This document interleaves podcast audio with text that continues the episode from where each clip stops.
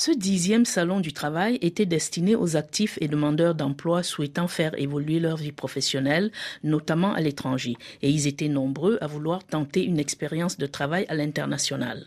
Tiana Ostachi. Je suis en recherche de travail, euh, ça fait quelques mois. J'étais dans la filière commerce, mais j'aimerais bien me reconvertir sur euh, l'emploi administratif, etc., autre que le commerce. Voilà. J'ai constaté aussi les stands et du coup, euh, pourquoi pas Parce que tout est bon, tout est possible si on veut, si on tente la chance. Et l'étranger, ça ne vous fait pas peur?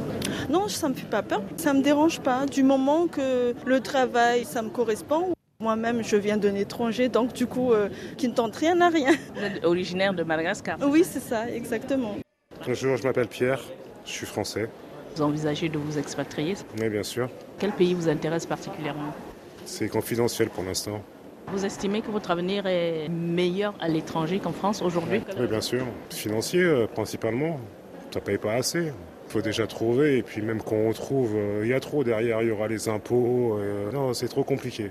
Le service international de France Travail, anciennement Pôle emploi jusqu'au 31 décembre 2023, était très présent aux côtés de ses candidats à la mobilité à l'étranger. Bonjour, je suis Nicolas Simon, responsable du département offre de services international à la Direction générale de France Travail. Et comment vous procédez pour l'emploi en expatriation, Nicolas Simon?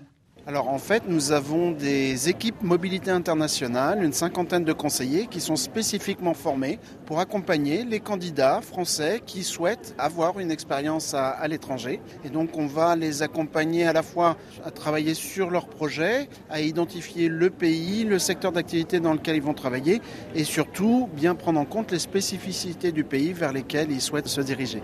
J'imagine que France travaille à des accords avec certains pays dans ce sens. Quand on parle d'accord, c'est surtout on va faire partie d'un réseau européen qui s'appelle le réseau EURES, un réseau qui a été créé par la Commission européenne, qui est porté par l'autorité européenne du travail et qui a pour objectif d'accompagner tous les citoyens européens qui veulent aller travailler dans un autre pays d'Europe puisqu'on a cette chance au sein de l'Union européenne d'avoir ce principe de libre circulation des travailleurs en Europe.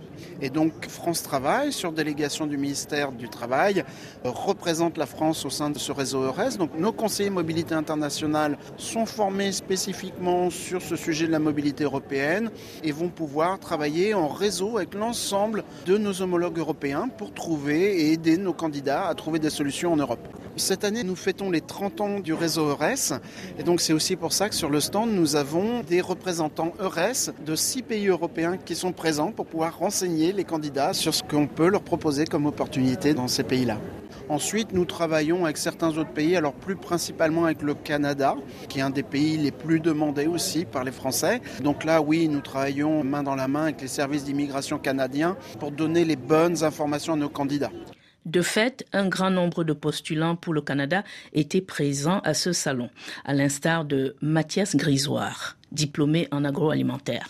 Oui, c'est ça, c'était pour avoir une expérience professionnelle à l'étranger. Et là, je suis en recherche d'emploi, donc je me dis pourquoi pas partir euh, au Canada et au Québec. C'est plus difficile en France en ce moment? Je pense, et c'est aussi une envie de partir à l'étranger pour découvrir un autre pays. Et pourquoi le Québec? C'est francophone, c'est aussi une sécurité. Et comme le pays, il y a l'anglais, le français, ça pourrait aussi me permettre de développer mon anglais. Joris Agodino est originaire du Bénin. Alors bonjour, je m'appelle Joris, je suis étudiant ici à Paris et j'aimerais déménager au Canada. J'ai toujours eu comme ambition de partir à l'étranger un jour dans ma vie et donc je me suis dit bah, après mon diplôme c'est peut-être le moment de partir. Vous cherchez du travail dans quel domaine? Essentiellement en administration, c'est euh, le domaine dans lequel euh, j'ai eu mon diplôme.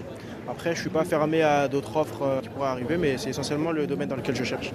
Si Aïcha Diop veut retourner dans son pays d'origine, Pierre, quant à lui, ne veut surtout pas aller au Canada. Pourquoi vous préférez aller ailleurs qu'au Canada? Il fait trop froid. Bien sûr, il y a des opportunités, c'est juste question de climat et puis euh, j'ai mieux ailleurs. Mais il y a le Portugal, l'Espagne, tout ça. Je ne suis pas intéressé par l'Europe non plus. Diop Aïcha, ce qui m'intéresse à ce salon-là, c'est de pouvoir comment faire jouir mes droits à l'étranger, avoir plus d'idées. Comme j'approche de la retraite, si une fois retraité, je pourrais aller m'installer tranquillement chez moi au Sénégal, recevoir là-bas mes droits sans pour autant tout le temps faire les va-et-vient entre la France et le Sénégal. Peut-être revenir de temps à autre pour revoir la famille, mais pas pour juste parce que je dois justifier mes droits. Sans pousser à l'expatriation, France Travail reconnaît la valeur ajoutée d'une expérience à l'étranger sur un CV. On ne manque pas d'expliquer à nos candidats qu'il y a aussi des belles opportunités d'emploi en France, hein, mais c'est toujours ce sujet. Après, on défend quand même deux convictions. Un, avoir une expérience à l'étranger, c'est souvent un plus aussi quand on revient en France. C'est quelque chose qui est recherché, qui est très valorisé pour les employeurs français. Et puis, parce qu'il y a dans le monde des pays qui ont des taux de chômage beaucoup plus faibles que nous, beaucoup de tensions de recrutement, c'est aussi un moyen d'élargir les opportunités. Je pense notamment à nos publics les plus éloignés de l'emploi, souvent des jeunes peu ou pas qualifiés ou des profils plus seniors. Et ça peut être un bon moyen de rebondir, de trouver des opportunités supplémentaires. Mais là encore, pour se reconstituer une expérience et revenir plus fort sur le marché du travail français. France Travail aide aussi à l'intégration des expatriés de retour en France, comme l'explique Nicolas Simon. Pour ça, nous avons développé deux services. Un premier service qui est un webinaire qui est accessible sur le site de France Travail, sur le site internet, mais aussi l'adresse est diffusée sur le site du réseau des consulats. En fait, c'est une adresse email qui permet de s'inscrire sur un webinaire où on va donner tous les conseils pour préparer son retour en France. Parce que rentrer en France, c'est exactement ce qu'on a vécu quand on est parti travailler à l'étranger. Il faut se réadapter. On est en train de développer un service qui sera disponible en ligne et qui permettra aussi d'avoir les bons conseils pour préparer son retour en France. Il y a un petit choc culturel quand on rentre, même si on a toujours l'impression de dire c'est mon pays, je le connais, mais il faut s'y préparer. Une de ces conseils-là, bah, le réseau des agences France Travail est là pour accompagner les personnes, pour connaître le marché du travail en France, identifier les bons employeurs.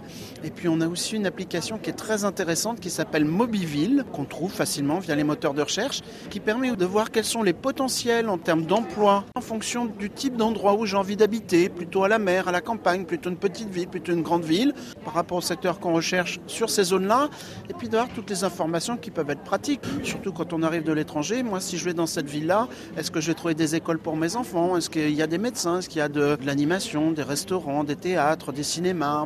Les prix moyens du logement en location, à l'achat. Donc vous voyez tous ces aspects qui sont très pratiques et d'autant plus quand on est à l'étranger où c'est pas forcément facile d'aborder ces sujets-là. Je rappelle le site de France Travail qui est encore le même, c'est-à-dire pôle-emploi.fr.